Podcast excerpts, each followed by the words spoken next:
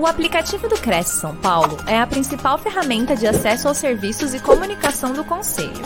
Faça agora o download na App Store e na Play Store. E siga nossas redes sociais no Facebook e Instagram.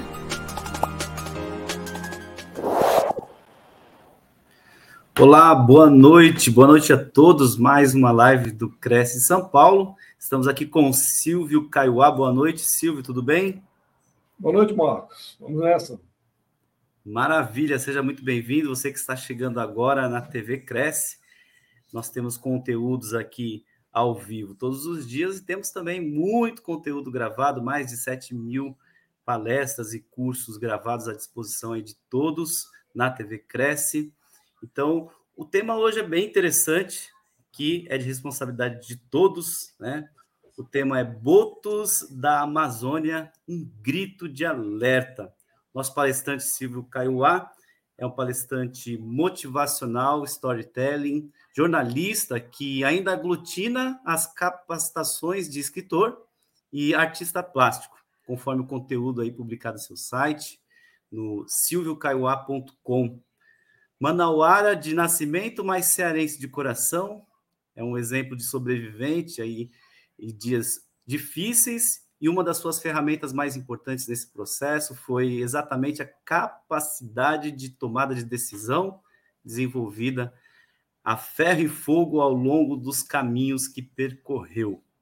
Bom, ainda sobre o tema, o Dia da Amazônia foi comemorado agora no mês passado, dia 5 do 9, com diversos festivais e encontros, celebrando com o IBAMA a preservação de mais de 1,3 milhão de hectares na Amazônia, ou seja, o equivalente a 1,3 milhão de campos de futebol preservados, por meio da execução de planos de manejo florestal sustentável desenvolvidos no bioma. Bom, muito ainda precisa ser feito, principalmente pela grande possibilidade de extinção do boto da Amazônia. Vamos debater sobre a responsabilidade de todos a favor dos botos e manter um Brasil rico em suas espécies. Tá certo, Silvio? Bom, o Silvio tem a palavra, vai nos trazer um assunto muito importante, com certeza de interesse de todos. Silvio. Conosco, né? Então vamos trabalhar aqui para apresentar o nosso slide, ok? Vamos ver se está tudo certinho por aqui. Ok. Só me dar uma mexidinha aqui para ganhar aqui o. Para ver se eu consigo. Não estou conseguindo movimentar aqui o passador. Deixa eu ver se está faltando alguma coisa aqui. É, Silvio, tenta clicar com o seu mouse em cima do slide, depois utilizar o passador, ver se vai. Cliquei, vou ter que voltar agora.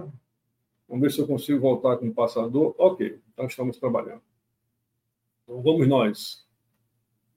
Meus amigos, não haveria como falar de boto da Amazônia sem falar em Amazônia, sem falar em bacia amazônica, sem falar em estado do Amazonas, principalmente com a sua capital Manaus, porque além dos da bacia do Orinoco, que é uma bacia é, que tem como rio principal o rio Orinoco, que fica na Venezuela, mas que compõe esse mesmo ambiente, é, um, um, é uma área que praticamente são essa área, essas duas bacias são interligadas.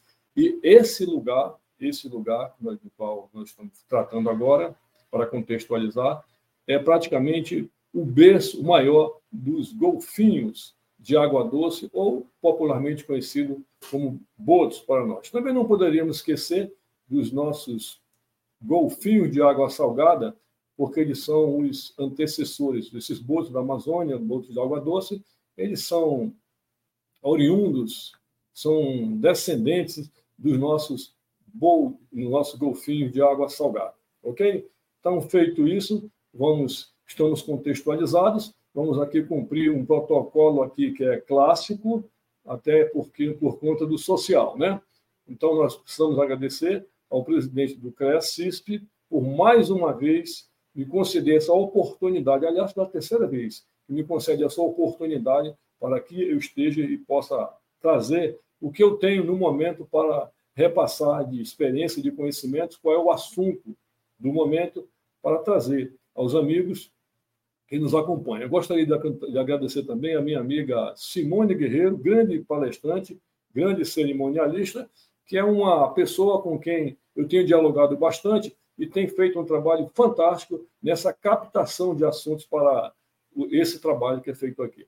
E, naturalmente, completando isso aí, a você que me acompanha, você que me dá a honra da audiência nesse momento, que me concede esse espaço e essa atenção para que a gente possa veicular esses assuntos aqui. Hoje, a terceira vez, repito, que eu estou ah, apresentando aqui, e dessa feita é um assunto bem curioso, bem curioso, apesar de exótico, mas tão importante para a nossa sobrevivência quanto muitos que por aí circulam. Meu nome é Silvio dos Santos Filho, eu sou natural de Manaus, mas não apenas dessa Manaus bonita, Manaus do Teatro Amazônia, mas a Manaus principalmente das beiras de rio, dos igarapés, dessa área de periferia, que foi onde eu nasci, me criei, vivi pelo menos até os 18 anos, e daí eu parti, porque o mundo da vida é, segue sempre. Daqui a pouco voltei conforme a, o slide abaixo, mais abaixo aqui, já com um quê de turismo, mas sem abandonar a minha região, sem deixar de respirar os ares amazônicos e sem provar, pelo menos anualmente, desfrutar da maravilha que é o peixe, que é uma das maiores riquezas do Estado. Ok? Nessas minhas andanças, eu cheguei ao Ceará, e fiz, estabeleci residência na capital, Fortaleza, comecei a. Me apaixonei, na realidade, pelas praias cearenses e aqui fiquei. E nesse lugar eu tive a oportunidade de realizar muitos sonhos, dentre eles um literário. Eu sonhei muito cedo em escrever um livro, em contar uma história. E aqui no Ceará eu tive a oportunidade de contar em livro minha, essa, essa história que eu tinha para contar, mas não satisfeito, vieram outras histórias. Hoje eu estou com, no, com cinco livros publicados, estou presente em 12 como escritor, em 12 coletâneas, além dos cinco livros publicados, e já com o sexto livro no prelo, através da editora Sene, sob o título Lições do Pensar. Um livro que traz ideias, traz pensamentos inspirados numa obra do autor que me motivou, que me despertou para a literatura, chamado Gibran Khalil Gibran. Ele tem uma obra de nome Areia e Espumas, só de pensamentos. Então, de, depois de produzir bastante, eu resolvi homenageá-lo com uma obra à semelhança da sua, intitulada Areia e Espuma. Esse pensamento, por exemplo, um dos pensamentos deste livro que vem aí no final do ano, ele diz, eu digo através dele, quem omite quem foi, jamais será quem pensa que é. Ou seja, o meu conteúdo ele diz respeito ao que acontece à minha volta, ao meu entorno. Então, esse tipo de conteúdo é que eu estou trazendo no final do ano. Ok? Nas redes sociais, vocês vão me, vão me encontrar. Esta fotografia já não traduz a realidade, ela foi feita há um tempo atrás e o tempo já fez o seu estrago por aqui. Mas ainda sou eu, Silvio Caiuá. Esse nome, adicionado ao meu nome, ao meu nome de batismo, ele foi adicionado para me desviar, para que eu possa desviar de um dos meus ídolos desse país, que é o Silvio Santos. Senhor Bravanel, na realidade, Silvio Santos é o nome, muitos já sabem, é o nome artístico. Então, para que eu, numa pesquisa de internet, quando você precisar saber alguma coisa do que eu estou fazendo, saber do meu conteúdo, se colocar Silvio dos Santos, por exemplo, não vai chegar. Então, eu adotei essa estratégia aí. Nessa, na internet, você pode contar com, um, pode recorrer a um site que eu tenho, onde toda a minha história, tudo que eu fiz, que estou fazendo, é, a minha produtividade está sempre está contida nessa, nesse site. Ok? Bom, feito isso, então vamos ao trabalho. Tema de hoje: Botos da Amazônia, um grito de alerta. Aí você me pergunta, alguém me pergunta aqui, mas Silvio, nós não viemos falar aqui de boto, boto da Amazônia, nós viemos falar, falar assim, boto da Amazônia, a primeira ideia que vem é o boto cor-de-rosa. E eu lhes responderia que sim, inclusive. Até porque ele não é único. É uma figura que, que se destacou, se distanciou dos demais, mas, na verdade, são sete os botos de. os golfinhos de água doce ou botos da Amazônia, distribuídos em áreas diversas. São sete espécies mas essas espécies elas são diferentes entre si. Aí nós já começamos a despejar conteúdo. Então, o fato de um animal de ser classificado como boto da Amazônia, aí você já prepara outra pergunta. Você falou animal? Sim, animal, porque boto não é peixe. Então, um animal desse, em um número diversificado, mesmo dentro da própria espécie, eles são diferentes. E nós vamos verificar aqui, especialmente no boto tidito, batizado, rebatizado com o nome de cor-de-rosa. Ok? Então, há uma diferença entre cada indivíduo dessas famílias, dessas espécies. Novo Airão, que é um dos berços de, desses botos da Amazônia, uma cidade que fica no Baixo Rio Negro, margem direita do Rio Negro. Uma pessoa que trabalha, que lida com botos ali há muito tempo, se vocês tiverem a oportunidade de visitar, vocês verão que alguns botos têm nome. Ela trata o boto por nome. Naturalmente, o boto não responde, mas essa pessoa ela consegue identificar ao ponto de atribuir nome a determinados indivíduos, a determinados botos. Daí, isso vem reforça a tese de que esses animais eles são diferentes entre si. Ok? Então, vamos embora. Apropriação do boto. Cada informação dessa, eu gostaria que um amigo que me ouve fique conectando. Imagine a bota, e aí eu vou chamar a atenção para outra coisa, eu quando comecei a pesquisar, que eu procurei feminino de boto. Aí eu imaginei boto macho, boto fêmea. Não, mas quando eu fui lá no mestre Google, o que ele me falou? Não, boto, feminino de boto é bota mesmo. Pode até soar, soar mal, mas é bota mesmo. Então a bota, ela procria, a procriação dela é um filhote por gestação a cada quatro ou cinco anos um filhote por gestação a cada quatro ou cinco anos. O período de gestação dela é de dez meses. Por que eu estou dizendo isso? Para que nós guardemos essa informação de que, em caso de, de extinção, até no momento, por exemplo, que vai voltar na frente, mas no momento, o Amazonas está em crise. Então, rio seco, muita queimada, Manaus sob fumaça, muitos peixes mortos, mortos, inclusive, em grande quantidade, e a reposição desses, desses animais é numa velocidade baseada nesses critérios aqui. Um boto por gestação, e não tem gêmeo, trigêmeo, não, não há notícia disso, e a cada quatro ou cinco anos. No primeiro dia que eu vi que a matéria, que eu tomei conhecimento, foi um alarde de 110 botos mortos. Botos mortos, botos que ficaram vamos chamar um termo bem amazônica, boiando, mas alguns morrem e vão para o fundo. Então, quando alguém, quando o sistema, a imprensa anuncia, por exemplo, 110 botos mortos, na verdade, a quantidade de botos mortos é bem maior. E aí a reposição vem dependendo dessas características. Ok. Outra curiosidade aqui, o período de gestação do, da bota, 10 meses. Considerando o nível de inteligência do boto, dez meses nos lembra a, o período de gestação do próprio ser humano, não é verdade? Pronto. Então, a bota, ela procria nessa velocidade, mas o boto, particularmente o cor-de-rosa, baseado nas lendas, nos que se, que se fala a respeito dele aí, ele é considerado um mau caráter. Por quê? Porque o que se diz é que ele, enquanto a bota produz nessa velocidade, ele, nos meses de junho nos meses de junho, ano a ano, período que coincide com as festas do Festival Folclórico, ele tem uma produtividade muito alta. Então, segundo a lenda, a lenda esse boto, nesse período, ele percorre as beiras rios, essas festanças de cidade de, de, de cidade pequena, nas entranhas da Amazônia, e em cada ponto que ele vai passando, ele vai deixando um filho. Então, aqui e lá, no final, a produtividade dele é grande. Mas, naturalmente, que isso aí é uma, quase como uma brincadeira, porque são fatos lendários que a gente vai tratar um pouco mais à frente. Mas, em base, a base da procriação é essa. Por quê? Porque se há, temos cuidado, temos preocupação de reestudar, de resolver essa, esse problema da, da mortandade, nós precisamos estar de olho na procriação. Ok?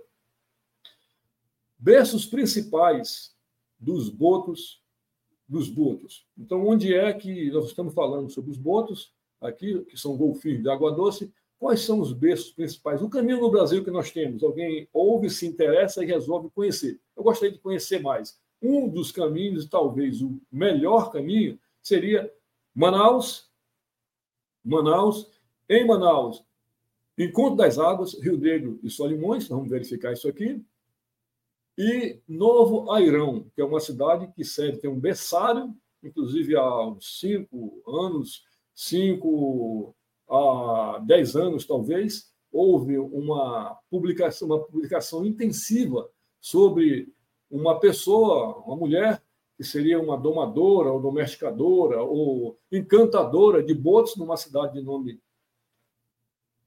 Eu acabei de citar agora aqui, nome. Epa, daqui a pouco eu retorno aqui. Então, no interior do Amazonas, Novo Airão, onde ela faria esse trabalho. Na realidade, aquilo ali é, uma, é um trabalho de muito tempo, de muitos anos, que começou com a própria comunidade, mas que depois acabou ficando na mão, sob o controle de uma única pessoa. Mas, em, em tese, esses dois lugares, eu falei, enquanto nas águas do Rio Negro, do Rio Amazonas, e Novo Airão, seriam os dois principais locais onde você, amigo que me ouve, poderia se dirigir para ter conhecimento, tomar conhecimento e interagir até com isso aí, ver o quão maravilhoso é a natureza. Ok? Bom, então aqui nós temos aqui a imagem aqui do, do Encontro das Águas, Enquanto das águas, Rio Negro de um lado, água mais escura, Rio, Rio Amazonas, Rio Solimões à esquerda, água barrenta. Então, esse é um dos principais lugares. Isso aqui fica à frente de Manaus. Você chega em Manaus, um ponto turístico interessante é o mercado, Mercado Adolfo Lisboa, exatamente à frente do Mercado Adolfo Lisboa, você pega um barco e já numa reta, rio adentro, mais ou menos a dois ou três quilômetros, você já se encontra nessa área aqui, normalmente povoada de botos. Normalmente, normalmente povoada de botos, ok? A outra, nós temos aqui Novo Airão, Baixo Rio Negro, conforme eu falei, margem direita do Rio Negro. O Rio Negro seco nessa situação, pasme, veja quanta água tem lá para o meio, e esses bancos de areia aqui, eles só aparecem quando o Rio Negro está seco, nesse momento aí. E aí uma curiosidade, eu ilustrando o trabalho aqui, peguei essa foto aqui, quando eu olhei, vi uma figura feminina e aí fiquei me perguntando, eu não sabia, me questionando, porque eu não sabia que dentro de tantas coisas que a gente sabe que há no Amazonas, tantas crendices e curiosidades e verdade, e fatos, e fatos reais, eu não sabia que tinha também tinha sereia por lá, mas eu deixei aí a sereia pairando nesse, nessa área aí, mas também para marcar Rio Negro, Vejam a quantidade de água que existe naquela região ali. Rio Negro seco. Ele seco nesse estágio, ainda tem a quantidade de água que a gente pode observar bem à frente. Então, são esses dois pontos. Então, quem quiser checar, o caminho principal seria esse aqui. Vamos agora verificar, então, quem são os dois, as duas figuras, dos quais, dos sete que eu relacionei, que eu indiquei. Essas são as duas figuras encontradas da região norte. O Inias geofrensis, que é o que está mais à esquerda, que é o antigo boto vermelho, que daqui a pouco, de repente, virou o nome para cor de rosa, e nós vamos saber por quê.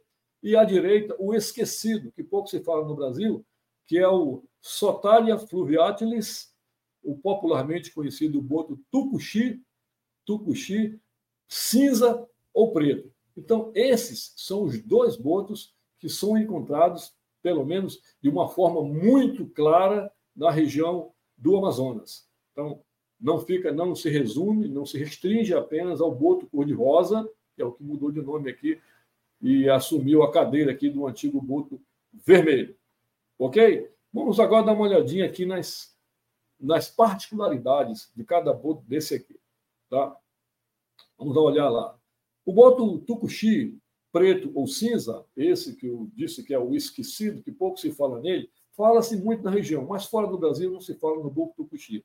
Então, ele é um, um animal que se locomove em grupos, sempre em grupos, às vezes em grupos muito grandes, não interage com humanos, você dificilmente vai ver uma fotografia de um boto tucuxi ladeado por pessoas ou interagindo com pessoas. Isso não acontece, ele é um boto que anda sempre em grupos, e nas partes mais profundas dos rios. O tamanho dele é de um metro e meio, um metro e meio. O seu peso médio é de 40 quilos aproximadamente e o seu tempo de vida é de 30 a 35 anos. Esse são, essas são as primeiras informações, primeiras particularidades do nosso boto Tucuxi. Ok? Olhando aqui nas suas imagens, nós vamos verificar aqui para conhecê-los particularmente. Então, observe aqui uma imagem do boto Tucuxi. Observem que na cabeça dele, na realidade, é como se fosse ter cabeça na testa, ele tem um orifício. Esse orifício são as suas narinas. Então, é por aí que ele respira. Então, o boto, nós vamos verificar que ele tem um tempo para mergulhar e tem um tempo para retornar. Ok? Então, a respiração dele, ele só consegue manter embaixo d'água durante, no máximo, 20 minutos. Ok? Outra imagem que nós verificamos aqui, conforme foi informado aqui, eles se locomovem em grupos, eles são, esses botos, eles são verdadeiros acrobatas. Então, esse espetáculo que eles fazem aqui, principalmente quando estão comendo na área tem peixe, então eles fazem essa festança aqui sempre em grupos. Estamos vendo aqui em grupo de dois. Vamos vendo aqui, observem aqui nessa outra foto, aí nós vemos aí pelo menos três espécies, as duas principais parecem estar sincronizadas. Dá até a ideia de que são adestrados, mas não, são nativos fazem isso e muito mais, por exemplo, coisa desse tipo aqui. Observe aí que ele consegue saltar da água. E aqui tem outra curiosidade. Se vocês observarem na fotografia, ao longe aparecem alguns pontos, não sei se todos conseguem observar, alguns pontos negros. Eles são gaivotas, que também concorrem com a alimentação nessa área, principalmente no encontro das águas. E aqui, área normalmente onde tem peixe. Okay? Aí eles fazem essa festança aí. Aqui nós temos uma outra fotografia do Tucuxi. Seis, são cinco botos aqui. Parece estar fazendo alguma coisa em conjunto, mas vejam que sempre fazendo algo parecido com o que o outro faz. Aqui nós temos um grupo maior de seis, seis indivíduos. Ok? Então, esse é o boto Tucuxi.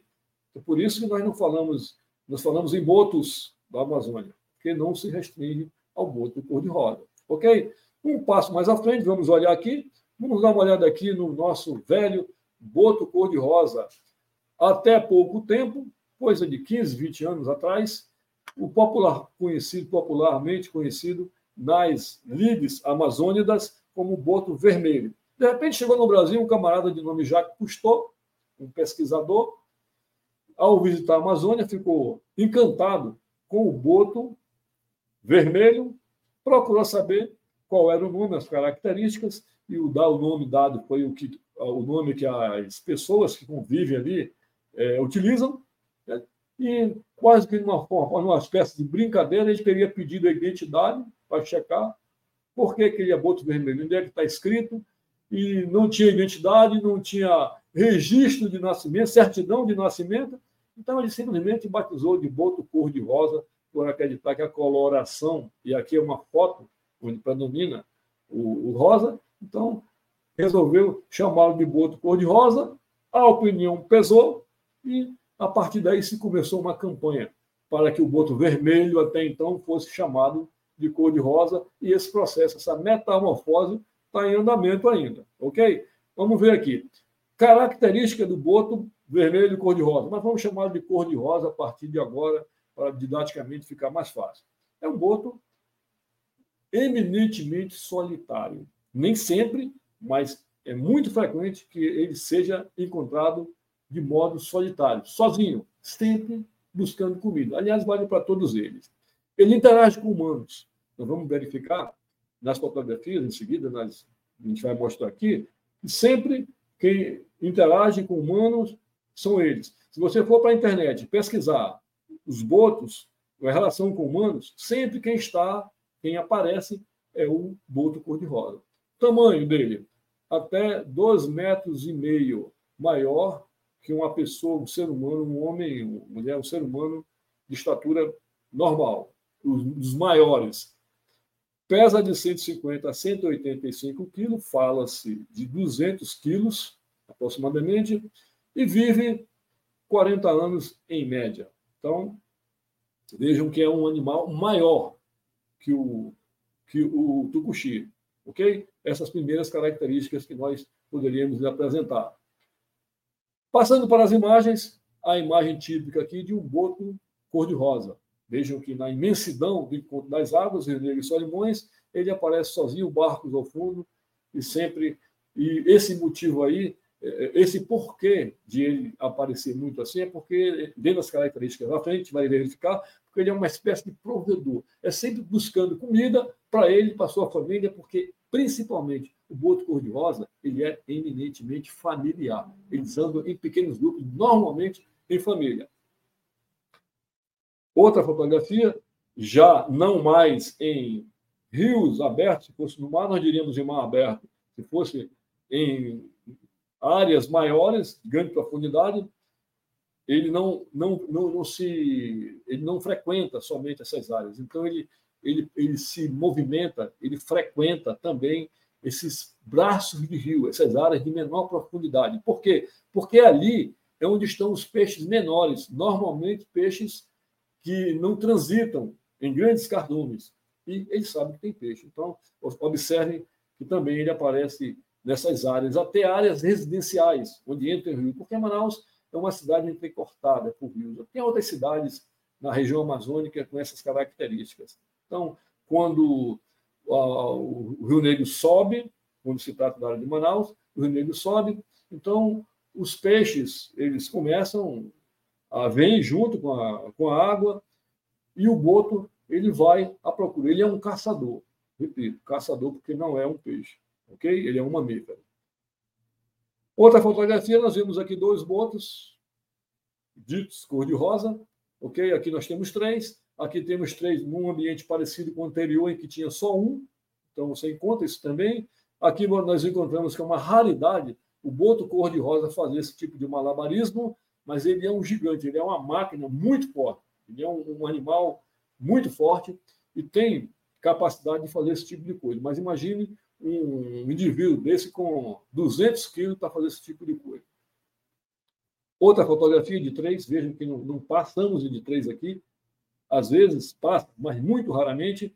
E aqui nós temos uma curiosidade. Temos aqui um boto cor-de-rosa, solitário, mas na cor cinza. Vai verificar daqui a pouco. Veja que não é cor-de-rosa isso aí. Ele está fora d'água, a cabeça é cor-de-rosa, é da espécie.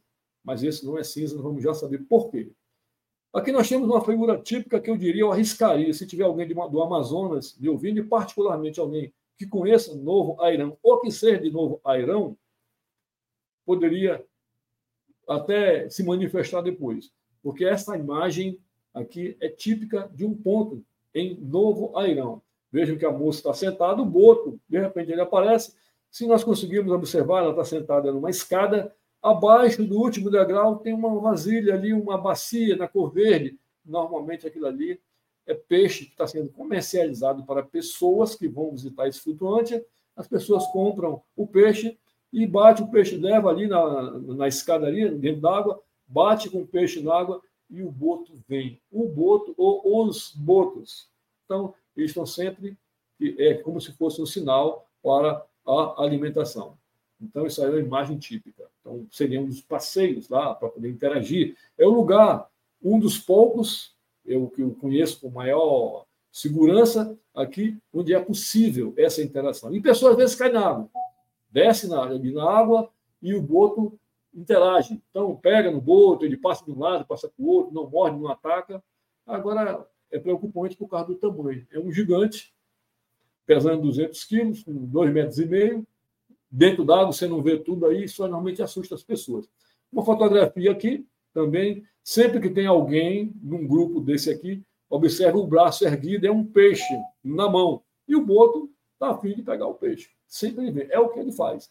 Cada braço erguido é um peixe na ponta. Então o boto sai, é uma forma de retirá-lo dentro d'água e mostrar o tamanho. E observem também que ele é da família do grupo cor-de-rosa, mas está na cor cinza. É da cor cinza, está.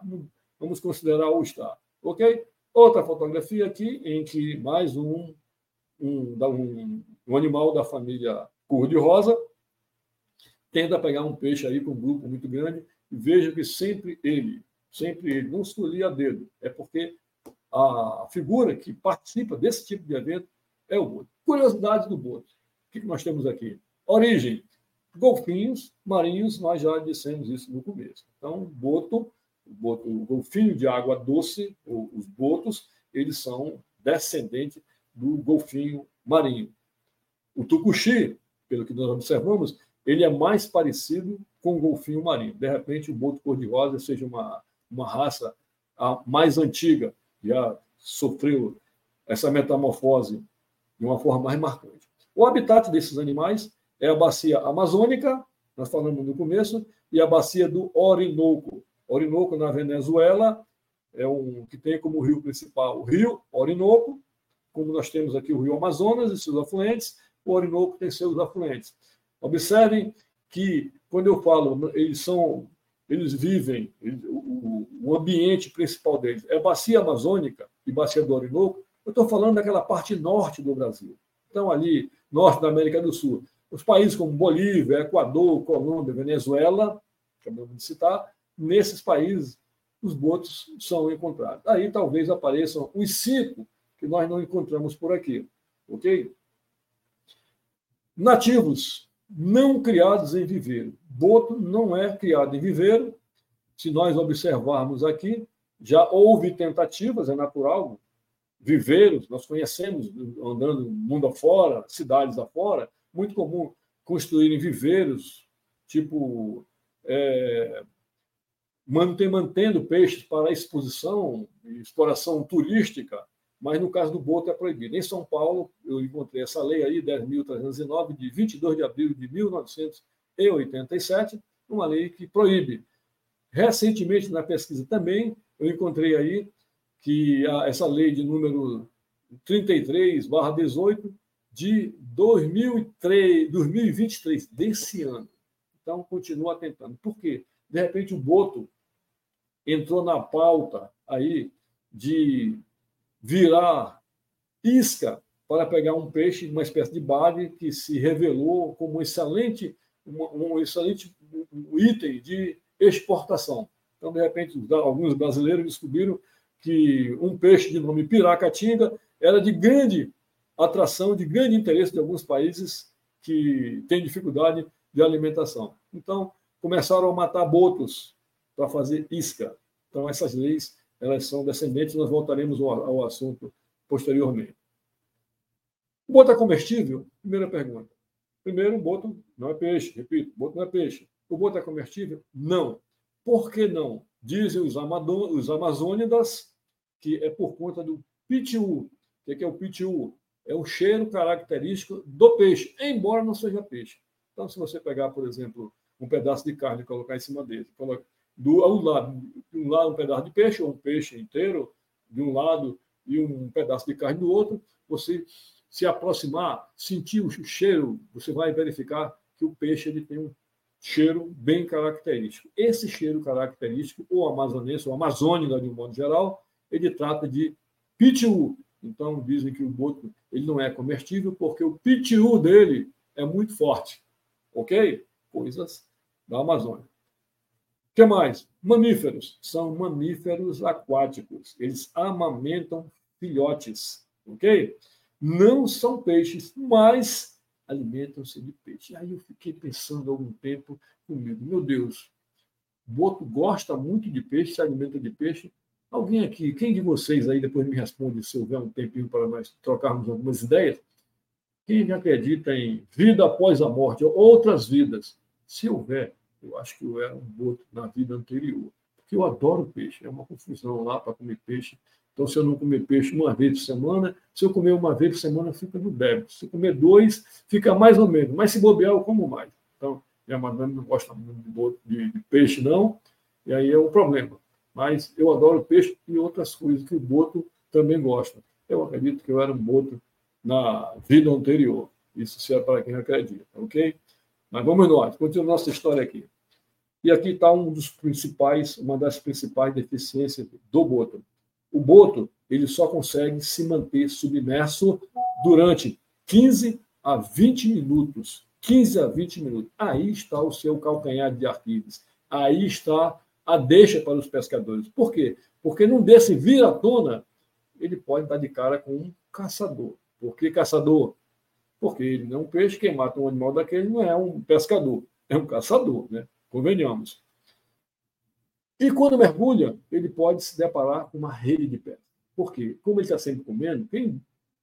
o pescador, quando arma a sua rede de pesca num rio, ele espera que os peixes fiquem presos na rede. E o boto é muito mais fácil para ele, em vez de correr atrás de um peixe, ele vai nas redes e vai pegando o peixe. Só que às vezes ele chega, redes mais fortes, mais resistentes, ele vai pegar o peixe lá e acaba assim enrolando nessa, nessa rede e não consegue subir no prazo que o, que o cronômetro estabelece, passa de 20 minutos, ele morre afogado. Ok? Nós vamos pegar a imagem daqui a pouco, nós temos imagens, vocês vão verificar, desse tipo de coisa. Aí facilita as coisas do pescador. Ok? Relação entre macho e fêmeas. O macho, a medida do macho, ele é entre 16 a 55% maior que a fêmea. Ou seja, arredondando, a fêmea é mais ou menos a metade do tamanho do macho. Dimensão e peso.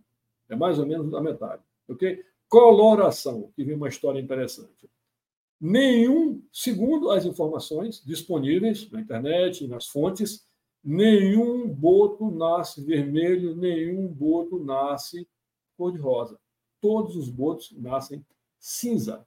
É a vida pregressa do boto cor-de-rosa, é a vida dele, que depois das particularidades a gente vai trazer, é que o faz mudar de cor. Na verdade, ele passa por um processo de lixamento. É como se fosse remo removendo uma pele a pele principal, a pele mais externa que ele tem, restando a, a, a parte colorida, de vermelho, para quem acredita vermelho, ou cor de rosa. Mas, basicamente, por isso é que os senhores observaram, aqui deve ter observado, que os botos que estavam pegando peixe entre é, pessoas, entre humanos, junto, o pessoal dando distribuindo peixe, esses botos, apesar de grande, eles eram cinza. Por quê? fêmea. A fêmea não passa por esse processo de mudança de cor, porque ela não tem a mesma rotina que o macho tem. Então, o macho muda de cor por causa disso. Então, normalmente, um boto grande, da espécie, mas totalmente cinza, normalmente é fêmea.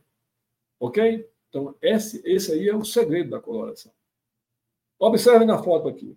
Nós temos aqui um boto grande, meio avermelhado, e um boto menor, totalmente sim. Tudo indica que é um casal. Até porque, repito, ele, o boto ele é eminentemente, principalmente o cor-de-rosa, familiar, ao ponto de entrar em andar em grupos, pequenos grupos. Ok? Socialização. Então, ratificando o que eu falei aqui, o boto cor-de-rosa, ele anda em grupo de até quatro animais, mais ou menos já vimos isso aí em fotografias, ou em pares a fêmea e seu filhote, ratificando a ideia de que é um animal eminentemente familiar. Ok? Fotos do boto, você vê aí, são dois botos, okay? da espécie dita cor-de-rosa. Aqui nós vemos uma fotografia de uma jovem com o boto interagindo. Nós podemos observar uma bola amarela à esquerda, depois do boto ali. Então, na realidade, o boto não está brincando com ninguém, não. O boto ali, ele está tentando pegar um peixe. Ou seja, isso nos lembra alguém com uma bola, alguém tentando pegar uma bola, nos lembra até um cachorrinho de estimação. Por isso que eu acredito que o boto é uma espécie de cachorrinho de estimação. Ok? Ele fica, ele, ele sempre fica tentando comer e quando vê alguma coisa e alguém levanta, ele imagina que seja um peixe. Ok? Lados descontraídos da história. Então, tem os lados descontraídos para a gente relaxar um pouquinho sobre o lado do boto. O lado machão, o lado machão do boto, ele é um famoso pegador, como dizem os jovens de hoje. Então, ele é um pegador. No mês de janeiro, de junho, ele faz a festa dele, exatamente ratificando essa condição dele. Então, novamente, aparece, ele é representado desta forma. A gravura, desenhos. Então, já se desenvolveu uma cultura, uma cultura até estética sobre o boto, exploram muito essa figura, como sempre ele uma mulher e sempre buscando, buscando companhia, embora tenha de sobra dentro d'água. Ele é um helicóptero aquático. O boto ele é um exímio, exímio explorador de ambientes pequenos. Nós vimos fotografias, ele no meio de área de vegetação com água. Então, a área de vegetação, para transitar atrás de um peixe ali, ele tem que se movimentar muito. Mas ele tem essa condição. Então, ele é um exímio explorador de ambientes pequenos, sempre atrás de comida, que é o peixe. Corpo muito flexível. Todas as direções ele, ele se mexe. Se você tiver, quem tiver a oportunidade de visitar, você vai ver que ele aparece, você faz um gesto, ele se movimenta em todas as direções com muita rapidez. Ok? O macho é mais cor-de-rosa. Normalmente, quando você vê um, um boto totalmente cor-de-rosa, a possibilidade de se tratar de um boto macho é muito grande, ok? A fêmea, raramente. A cor, por que a cor? É decorrente de arranhões, de cicatrizes, nós vamos ver cicatrizes aqui, adquiridas até em briga entre eles por conta da fêmea. Ou seja, briga por causa de mulher mesmo. Né?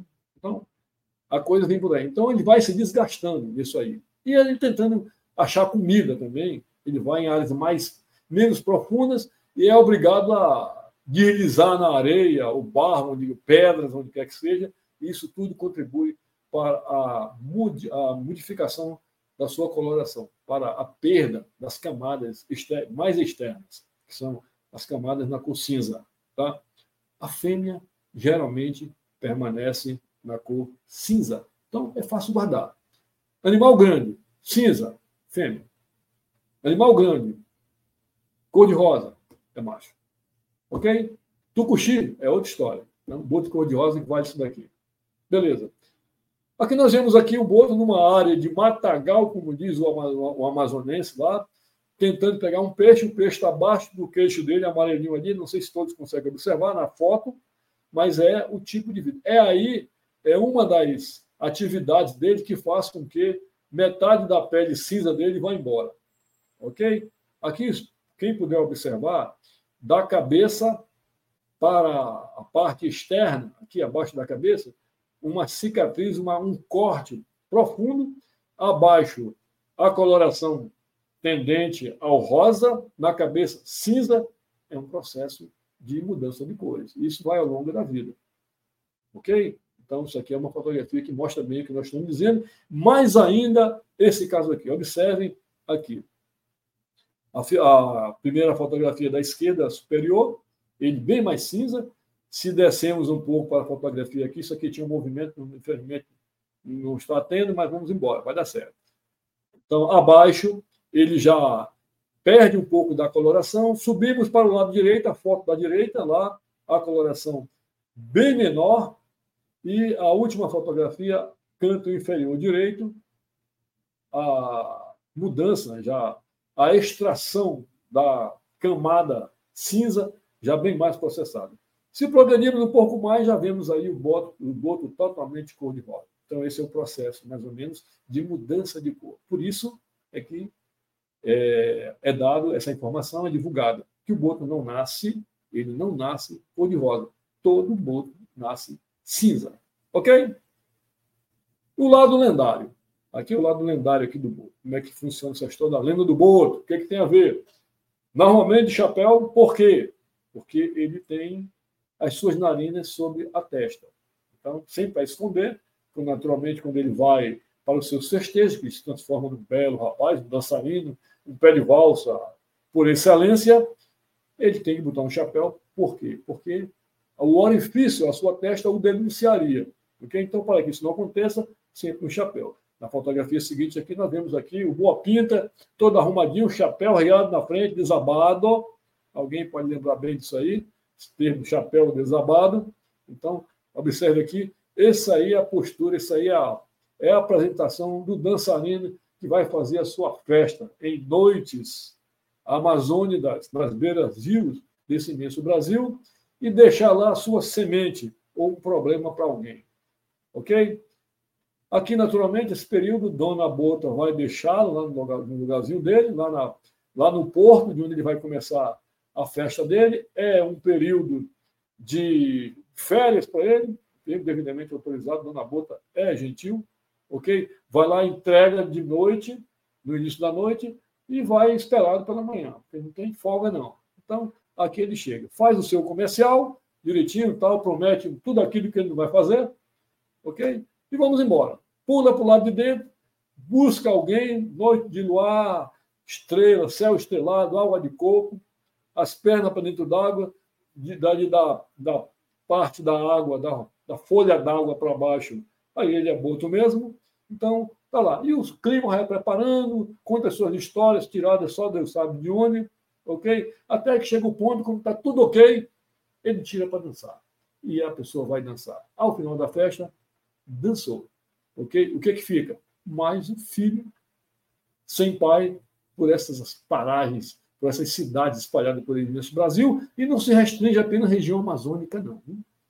Nas festas juninas, nada. O que, que diz? O que, que impede que nas grandes cidades, nos grandes carnavais, nos grandes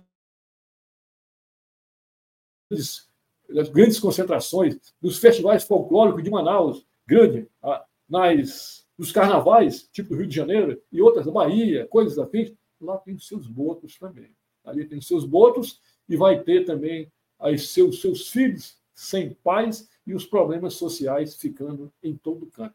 A questão é que o boto ele só muda, a personalidade é a mesma. Ele muda de figura, mas ele está presente em todos os locais, em todas as concentrações desse país. E aí vem o problema social, aí vem a preocupação, porque é um problema seríssimo. Ok? Tragédias disfarçadas. Tragédias disfarçadas através de assédios condenáveis juridicamente, mas nem sempre cumpridos, violências sexuais, muitas vezes interfamiliares, ok? E no final, quem é o pai? O boto. Então, por isso aí, é uma forma de se atribuir, uma forma de não punir determinadas ocorrências, determinados até crimes. Ok? Isso vai ficando. E naquelas cidades pequenas, onde a lei nem chega, ali é que acontece. Tá? Filho sem pai, filho do boto. Tá? Mas não é restrito àquela área. Nessas grandes cidades, os grandes eventos também têm os seus botos, também têm seus filhos sem pai. Ok? Repercussões e crendices a respeito do boto. Então, fala-se quando nós falamos na região amazônica, região amazônica, você chega numa periferia, numa cidade pequena daquelas, ali, alguém mais antigos principalmente, que falam sobre alguma lenda, para eles aquilo é fato. Para nós, a lenda, nós só temos o pessoal letrado, mais letrado tem noção do que significa, qual é o, o, o valor, qual é a, a destinação daquele evento, mas para aquelas pessoas é fato. Então, elas acreditam que o boto, por exemplo, quando alguém se afoga, alguém, um barco vira, o boto, ele socorre, ele vai, pega a pessoa e leva para a beira. Então, acredito que acontece isso mesmo. Até onde eu sei, nunca aconteceu. Dizem que ele é amigo das crianças. Naquele malabarismo que eu mostrei antes, uma vez os barcos com crianças encostam, ele começa a pular. Por acaso, algumas pessoas acham que porque ele viu crianças no barco, então ele está interagindo, está fazendo uma festa para a criança dado o grau de inteligência que ele tem, mas as pessoas atribuem um pouco mais como fosse como se fosse isso fosse um fato. Guia de pescadores, naquelas áreas de pesca, naquelas áreas de pesca, as pessoas as pessoas é, acreditam que quando eles estão comendo ali, o primeiro que quando estão comendo, aquilo é sinal de que tem peixe. O pescador, o que ele faz? Ele olha ele olha, vê aquele, aquela movimentação, arma sua rede.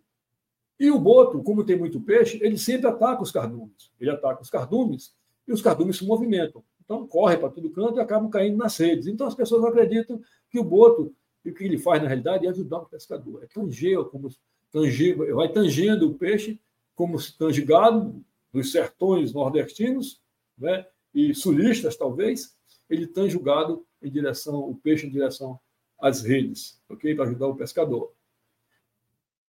Se você falar em, qualquer pessoa falar em Manaus, para pessoas mais antigas, sobre o boto, sobre as espertezas do boto, alguém lhe pergunta logo: você vai falar sobre o GM, GM, com um político destacado na região, no Amazonas, vários cargos, que ele se baseava, a filosofia de vida dele era baseado na esperteza do boto. Então, dizia sempre: ah, eu levo, faço isso, mas deixo para os outros. Então, essa esperteza que passou de pai para filho, ela passou a ser uma marca desse cidadão e uma marca no Estado, na, na vida pública, política do Estado, através desse cidadão. As iniciais são GM, eu vou me preservar para não citar o nome de ninguém, mas quem conhece vai saber de que se trata. Ok? Vulnerabilidade do boto, do boto cor-de-rosa.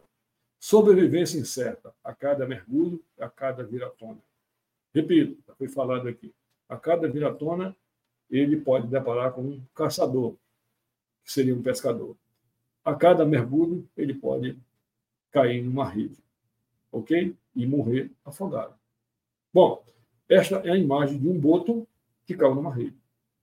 Então, vai pegar o peixe, ele é, fica enrolado na rede, 20 minutos é o cronômetro para ele voltar, não volta, morre afogado. Aí, quando puxa-se a rede, o peixe, o pescador tem que puxar a rede, aí ele vem junto, vai virar isca, porque não se come, vai virar isca para piracatinga, e algumas partes do seu corpo vão ser utilizadas para bens é, estéticos e até farmacológicos, vamos chamar assim, ok? Quando é pescado, vimos aqui que se trata aqui de um tucuxi, ok? Quando por algum motivo ele é pescado simplesmente, aí ele vai virar isca e algumas partes do seu corpo serão utilizadas, e isso é fato, vamos colocar, mostrar isso inclusive, alguns itens aqui oriundos disso aí, ele é utilizado para comércio, ok? O peixe que justifica, que tem justificado a matança de boto, é esse aqui, piracatinga. Vou ler aqui o conceito que tem aqui rapidamente, tá? para te ganhar tempo aqui. É um bagre que se alimenta de carcaças. A piracatinga, esse peixe que está aparecendo aqui, que é, é para pescar esse peixe que tem, o pessoal tem, vem matando boto. Bagre que se alimenta de carcaças, restos. Imagina o que ele comeu de boto morto nesse, nesse período agora. Rico em mercúrio. Mercúrio de onde? Garimpos. Mercúrio de garimpos. E outros tóxicos danosos à saúde humana. Então, esse é o peixe para, é, para o qual os, alguns botos vêm sendo mortos para viabilizar a pesca desse peixe para exportação para países que consomem. Infelizmente, tem disso por aí. Ok? Importância do boto no meio ambiente. E aí nós chegamos no grito de alerta, nesse período aqui. Entendeu? Então, qual a importância do boto no, no meio ambiente? Manter as populações de peixes sadios. Então, ele mata, ele elimina os peixes, porque os, os peixes que não estão sadios, que estão já doentes, não podem fugir dele. Ele come.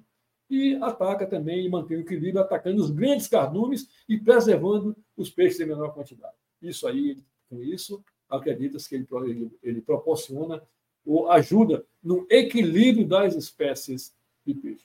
E, e tratando de espécies de peixe na região amazônica, a coisa é grande. Não se resume a tambaqui, pirarucu e tucunaré. Muito mais, muito mais. Ok? Subprodutos. Olhos do boto. Boto, quando morre, os olhos do boto são utilizados para souvenir, lembranças. E lembranças que têm uma conexão com, a, com o lado sentimental do ser humano são usados para atrair parceiros, homem e mulher. Ok? As genitálias, a genitália da bota são utilizadas para fazer perfume, para atração sexual naqueles que se sentem e sentem o cheiro. Então, acredita-se que alguém, homem ou mulher, cheguei a pensar que é só mulher, não, homem e mulher, que o cheiro do perfume atrai parceiros, ok? Então, por isso aí, o Boto também tem servido. Perfume. Aí nós vemos aqui, mulher experimentando perfume do Boto, ok? E com isso aí também incentivo, porque a mulher apaixonada é um carro sem freio descendo uma ladeira, não quer nem saber. Ela compra aquilo sempre, vai comprar sempre, e o Boto que se exploda. É problema dele lá. Ninguém se preocupa muito, não, infelizmente. E homem também. Então, o pessoal que está apaixonado aí, não quer saber, não. Vai comprar vai vale tudo. Ok? Isso funciona? Eu sei lá. É uma mistura de lei da atração com osmose. A pessoa já olha para o outro com um olho de boto, com cheiro de boto, tenta 24 horas, mata no cansaço. É teimosia pura. Daria certo de qualquer jeito. Dá certo? Só Deus sabe. Tragédia escancarada. Fato, neste momento, está ocorrendo, começou do mês passado para esse, perdura esse fato aqui, coisa do momento, estamos falando de fatos. Agora, o Jornal de Manaus, amanhã, esse assunto estará na pauta, com certeza. Matança de boto. Observem aqui, as fotografias não estão separadas, saindo separadas, mas uma imagem no canto superior esquerdo de peixes mortos em lagos. Lagos. Manaus tem muito lago para o nordestino que nos ouve, o lago que não conhece, não conhecer, é uma versão de açude na região norte, na região amazônica, só que esses lagos eles são conectados com os rios. Quando o rio seca, o canal que alimenta esses lagos é interditado, o rio seca, a temperatura sobe da água, seca, oxigênio falta, e tudo que está, todo tipo de vida ali morre, inclusive botos. Nós temos aí botos mortos ali, tucuxi, canto inferior esquerdo, à direita, urubu devorando ali um boto cor-de-rosa, e aqui na, na figura mais à direita, no canto inferior direito, pessoa recolhendo o corpo de um boto como se fosse até um ser humano, até nos lembra isso. Ok? Boto da Amazônia é mudando o presente que a gente consegue mudar o futuro. Não tem outro jeito, pessoal.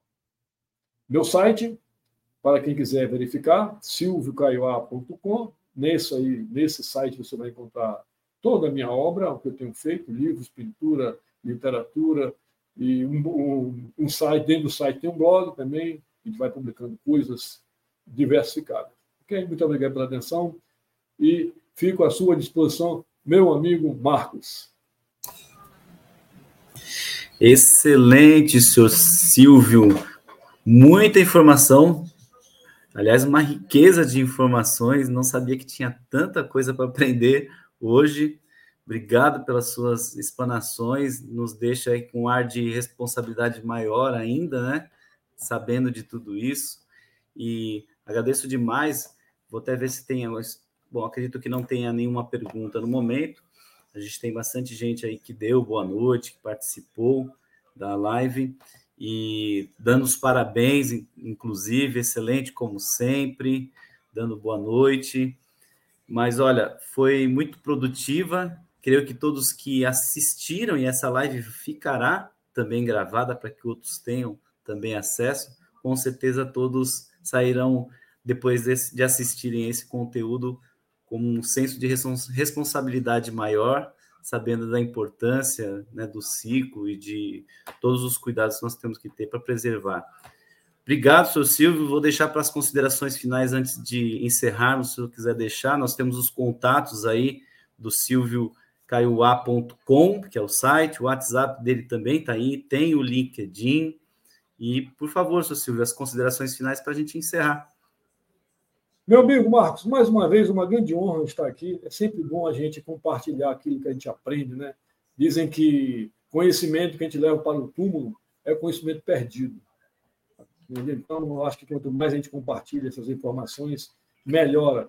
E se nós não reclamarmos, se nós não nos manifestarmos diante daquilo que a gente acredita que não está certo, a coisa vai continuar errada. Cada um fazendo seu papel. Isso aí é um trabalho é como aquele passarinho no incêndio que passa e joga sua gotinha de vez em quando.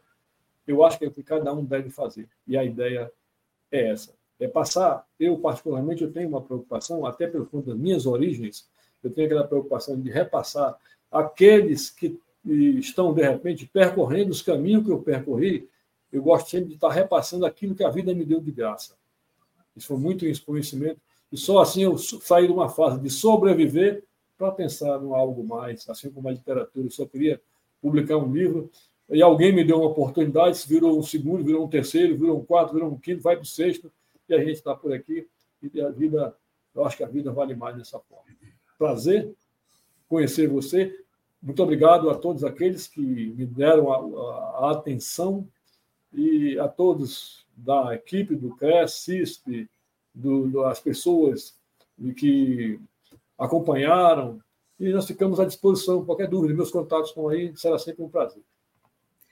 Excelente, vou falar assim bem rapidinho sobre as pessoas que se manifestaram, deram boa noite, parabéns a Rejane, a Glice Machado, a Gilda Maria, o Antônio Cavalcante, a Ilane Burman, uh, vamos lá, Rosane Guettins também, Gilda Maria, uh, Eurides Margarida, Aulício Pedro, Clóvis Oliveira, estão passando, eu estou falando, mas estão passando aí também alguns comentários, muitos elogios, a Olga Sueli também, o Walter Gomes, Ana, Ana Alice, uh, vamos ver se tem mais alguém que eu acabei não passando, o Gil da Maria, acho que nós falamos, bom, muitos deram parabéns, nós estamos passando aí na tela, muitos agradeceram, ótima live, excelente, e com certeza foi muita informação interessante, nova, né? Muita novidade. A gente ouve falar, vê, mas não faz ideia do mundo que é